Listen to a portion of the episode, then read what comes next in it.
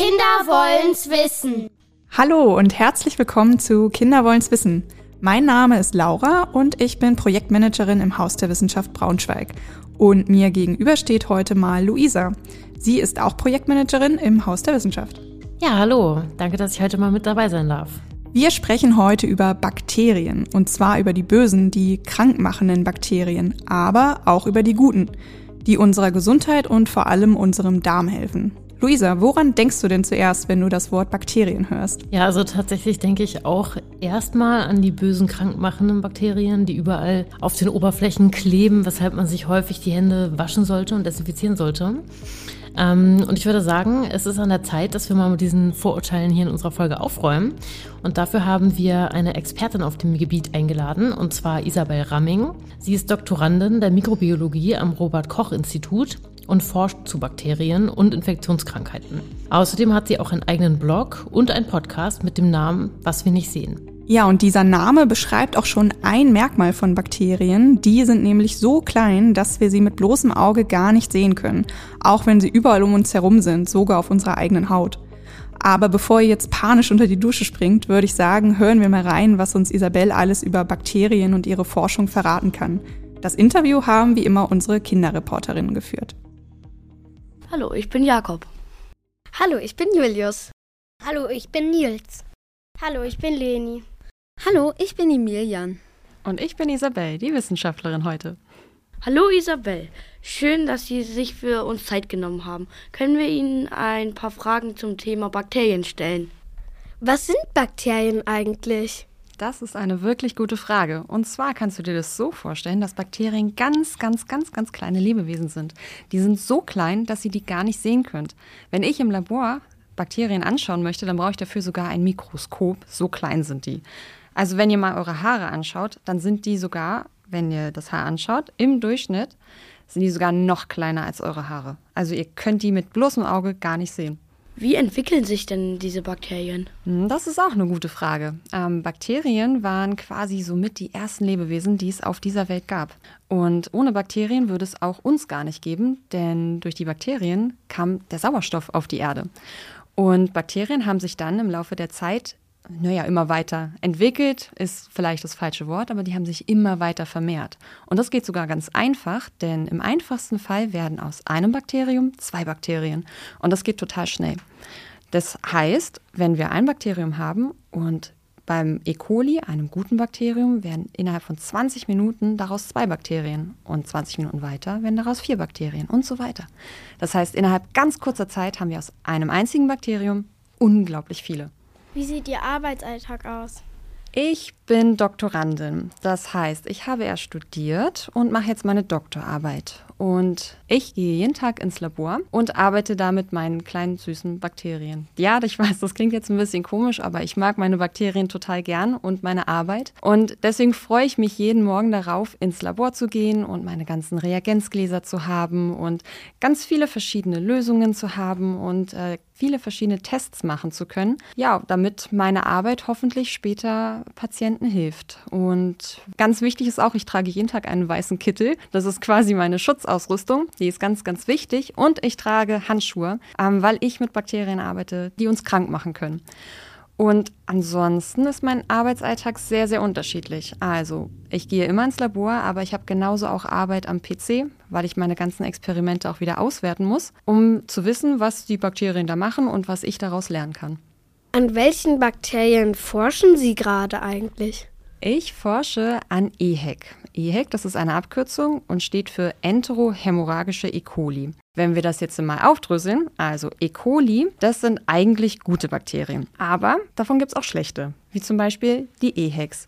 Und wenn wir uns mit EHEC infizieren, dann haben die Menschen erst Durchfälle und ähm, Erbrechen. Das kann aber noch weitergehen, dass sie dann sogar blutige Durchfälle haben und es denen gar nicht gut geht. Dann haben sie ganz dolle Bauchkrämpfe und müssen die ganze Zeit auf Toilette rennen. Und wenn es ganz, ganz schlimm wird, dann haben die sogar Probleme mit den Nieren. Die Nieren, das sind ja hier hinten im Rücken, wenn ihr da mal mit euren Händen hinfasst, dann sind da die Nieren und das kann ganz, ganz doll wehtun. Und das kann wirklich so weit gehen, dass die Patienten so, so dolle Schmerzen haben. Genau, das sind quasi meine Laborhaus Haustierchen und ja, mit denen arbeite ich den ganzen Tag, um hoffentlich Patienten dann besser helfen zu können.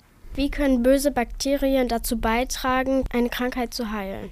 Das ist wirklich eine gute Frage. Und das passt super zu meinem Thema, weil, wie ich euch ja gerade schon gesagt habe, arbeite ich ja mit den bösen Bakterien, EHEC. Und ich nutze die Bakterien jeden Tag im Labor und vermehre die auch, damit ähm, ich einerseits ganz viele davon habe, weil diese Bakterien einen ganz bestimmten Stoff produzieren. Das ist ein Giftstoff. Das ist, äh, kann man auch Toxin nennen. Und dieses Toxin ist dafür verantwortlich, dass wir eben diese Durchfälle bekommen, wenn wir uns mit EHEC infizieren. Und wenn ich jetzt im Labor mit diesen EHEC-Bakterien arbeite, dann möchte ich ganz viel von diesem Giftstoff haben, weil das ja die Ursache ist, warum die Menschen krank werden. Und wenn ich jetzt das im Labor vermehre, also die Bakterien und dann diesen Giftstoff daraus habe, dann versuche ich gerade einen Test zu entwickeln, damit EHEC-Infektionen ganz schnell erkannt werden können. Und zwar, habt ihr schon mal was von Enzymen gehört?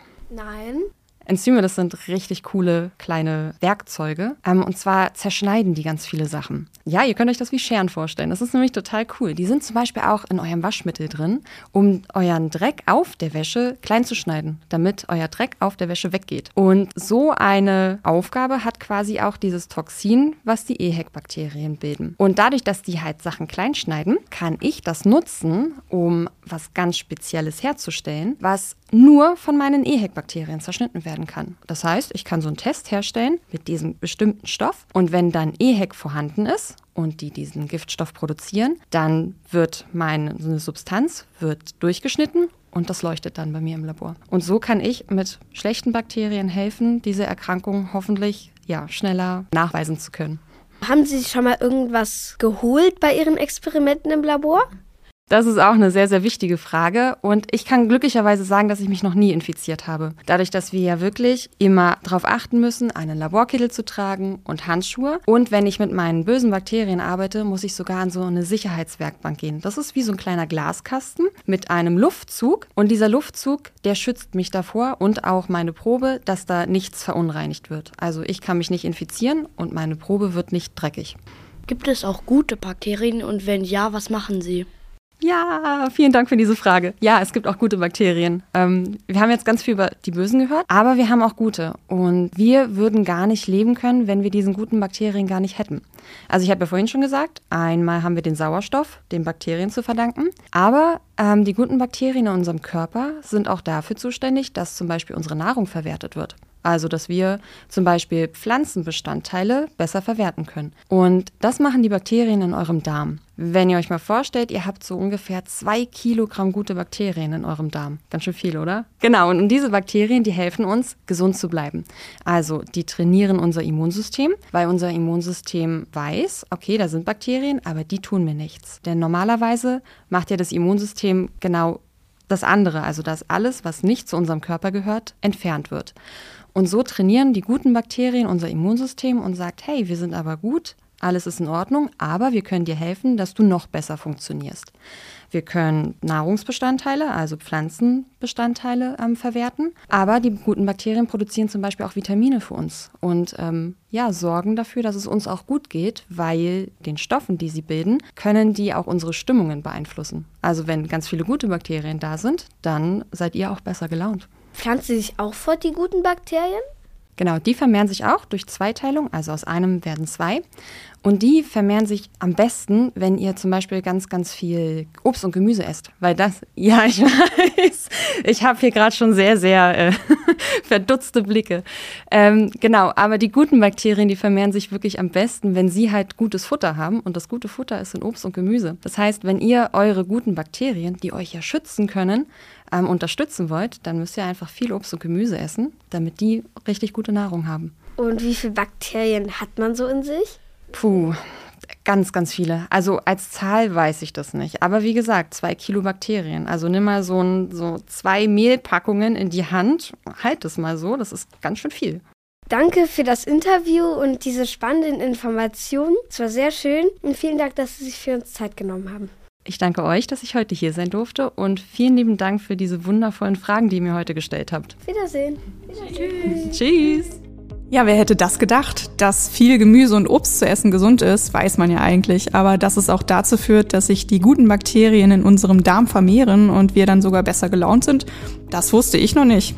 Nee, ich tatsächlich auch nicht, aber das können wir in Zukunft jetzt mal ändern. Ähm, ich würde sagen, Laura, da machen wir uns auch jetzt erstmal einen schönen Obstsalat ne, und hören uns äh, in der nächsten Folge. Bis dann und vielen Dank fürs Zuhören. Bis dann. Und falls ihr Anregungen oder Fragen habt, schreibt uns gerne eine Mail an info@hausderwissenschaft.org oder schreibt uns eine Nachricht auf Instagram unter @hausderwissenschaft. Kinder wollen's wissen ist ein Projekt vom Haus der Wissenschaft Braunschweig im Rahmen des Wissenschaftsjahres 2022 nachgefragt und wird gefördert vom Bundesministerium für Bildung und Forschung.